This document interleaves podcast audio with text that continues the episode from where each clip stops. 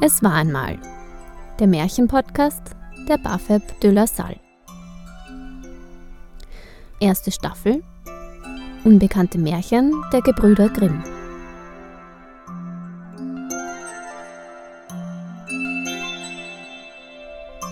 Jingle Edith Huimer und Konrad Politanski. Wir sind Tanja und Lena und wollen euch das Märchen Hans mein Igel erzählen.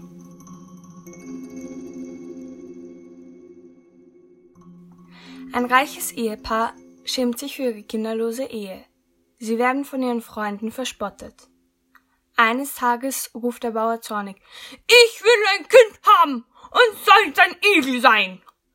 Daraufhin bringt seine Frau einen Jungen zur Welt, dessen Oberkörper von Igelstacheln bedeckt ist. Als sie das Kind sieht, schaut sie ihrem Mann tief in die Augen und schreit wütend Siehst du, was du angerichtet hast? Du hast uns verwünscht. Das Ehepaar nennt das Kind Hans mein Igel, denn wie sollte es sonst heißen? Wegen seiner Stacheln kann es kein richtiges Bett bekommen, meint der Pfarrer.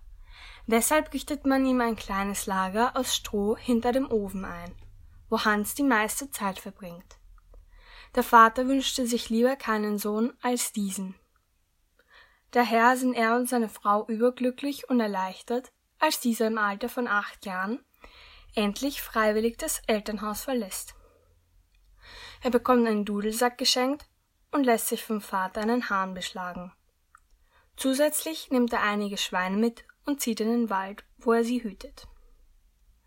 Mit seinem Hahn fliegt er auf einen Baum bis in die obersten Äste wo er seinen Dudelsack wunderbar spielt.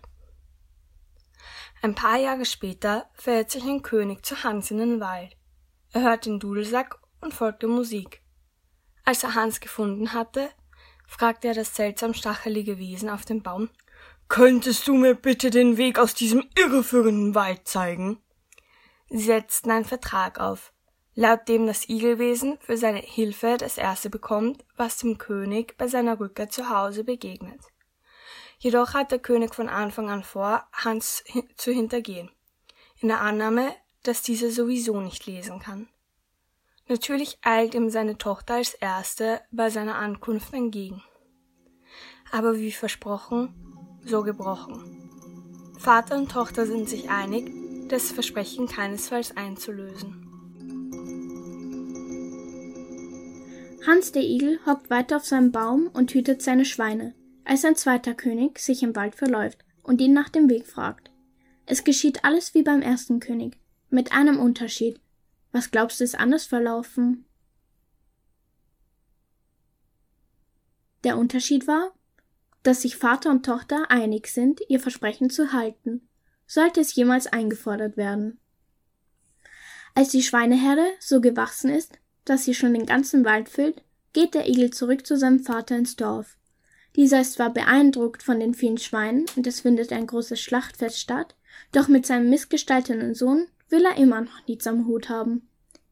Gern erfüllt er dessen Bitten, denn Hans schwört nie wiederzukommen, wenn er seinen Hahn neu beschlägt. Hans reitet auf seinem Gockelhahn zum Hof des hinterhältigen ersten Königs.